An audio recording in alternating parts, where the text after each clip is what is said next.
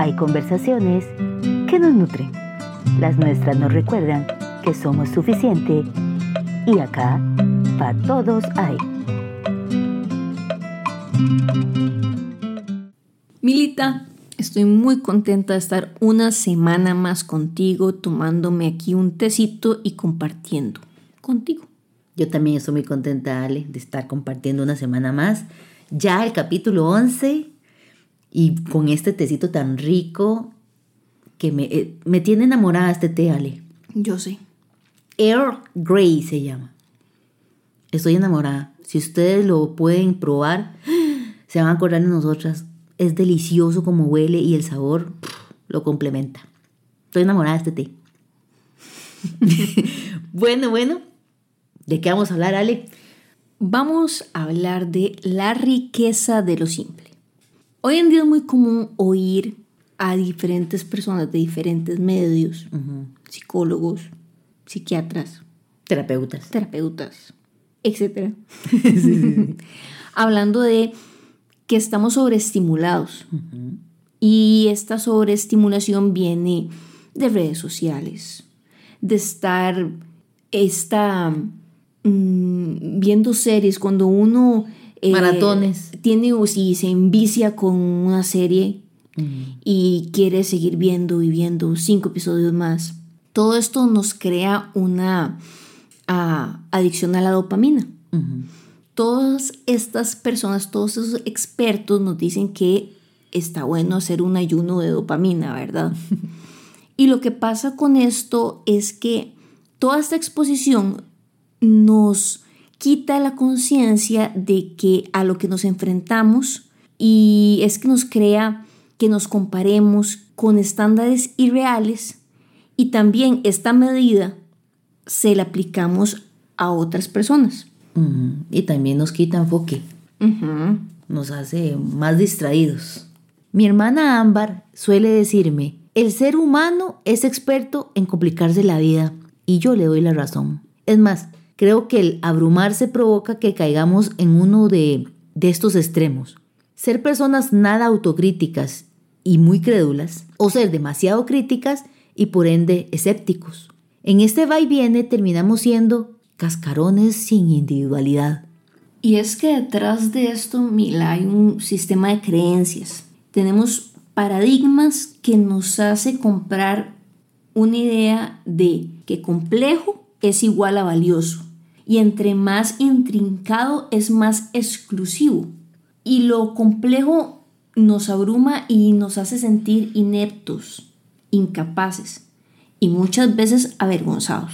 Claro, porque ese estándar que, se pasa promoviendo en estas redes y en, estos, em, en estas propagandas, en, incluso en las series que se ve, son estándares tan irreales que sentimos que no amo la talla y sentimos que hay que hacer muchas cosas para lograrlos. Incluso yo lo he notado en estos últimos años que me ha interesado más el tema, en las finanzas. Se usan palabras grandilocuentes que pocos conocen para así restringir el acceso al conocimiento. La gente se convence de que son muy pocos los que pueden entender del tema, de que solo algunos iluminados tienen el derecho de comprender cómo opera el sistema. Pero si logramos separar los enredados hilos de la trama, notaremos que todo lo complejo está formado por piezas y acciones simples. ¿Sabes, Mila? Acabo de recordar otro ejemplo que es muy frecuente, o al menos el algoritmo eh, de mi teléfono tiene. Es todo lo referente a limpieza y a cómo entonces uno ve mujeres y hombres que tienen esas casas impecables. Y que tienen un montón de accesorios hasta para acomodar los cotonetes. y realmente yo me pongo a pensar, muy bonito. Y es muy entretenido y ahí tenemos nuestra dosis de dopamina. Pero cuando uno mira su realidad, eso se vuelve inaccesible. Uno empieza a castigarse y decir, yo no voy a lograr eso eso solamente para gente disciplinada, para gente perfeccionista, para gente que pasa pendiente 100% de su hogar, entonces empezamos a, a castigarnos a nosotros mismos. Y es que eso, a lo que estamos expuestos, crea un paradigma con el que vemos la vida. Y bueno, antes de continuar con el tema, me gustaría compartir el significado de paradigma según la terapeuta Nilda Caraviglio, porque me gustó mucho. Ella dice esto, un paradigma es un filtro que la sociedad instala en nuestro cerebro para interpretar la realidad, lo que pasa allá afuera. Y el diccionario para comprender que esto no solo se da allá afuera.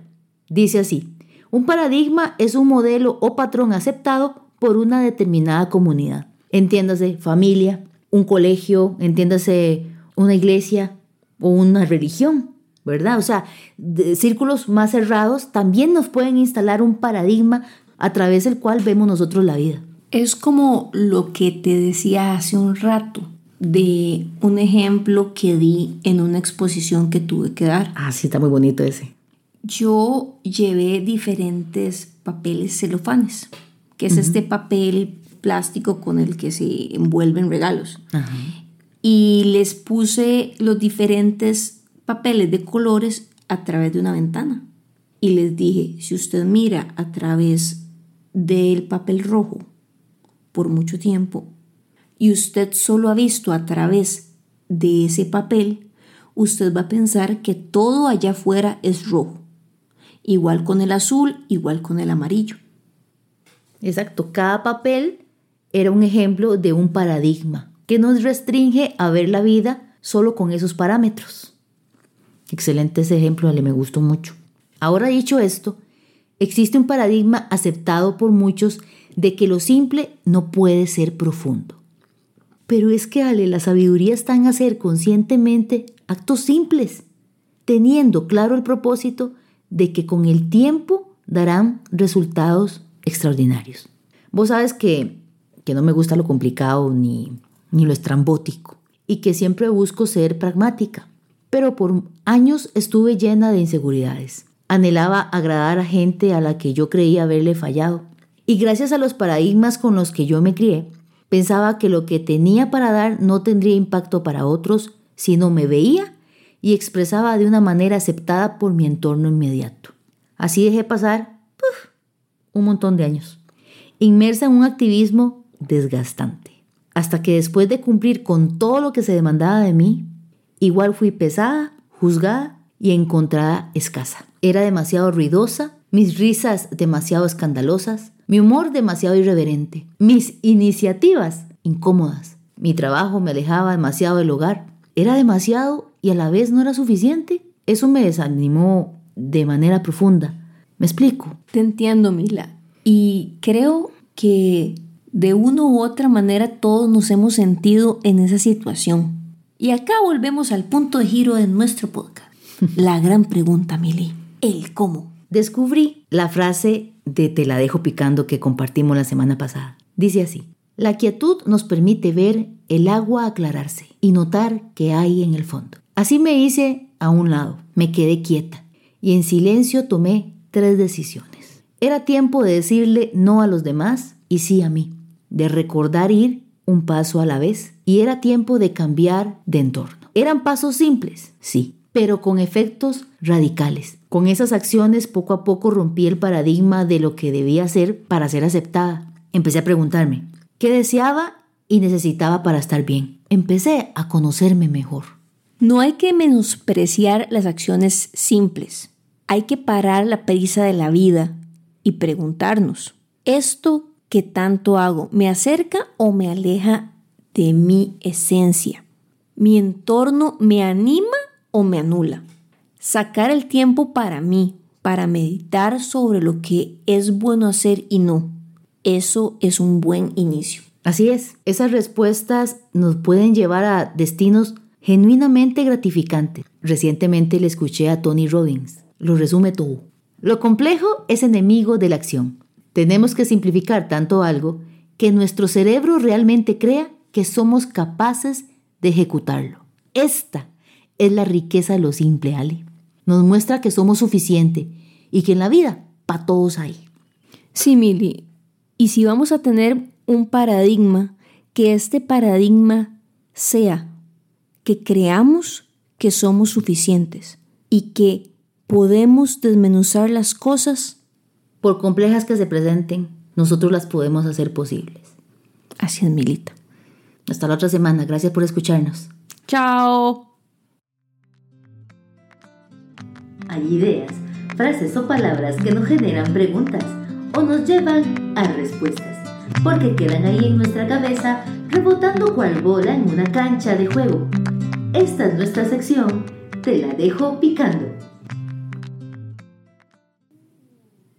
Robert Frost dijo, Educación es la habilidad de escuchar cualquier cosa sin perder el temperamento o el autoestima. Últimamente la sensibilidad ha tomado un papel protagónico en la sociedad y ha dado lugar a una intolerancia que nos puede llevar a la mediocridad. Conversamos la otra semana acerca de la crítica. Te la dejo picando.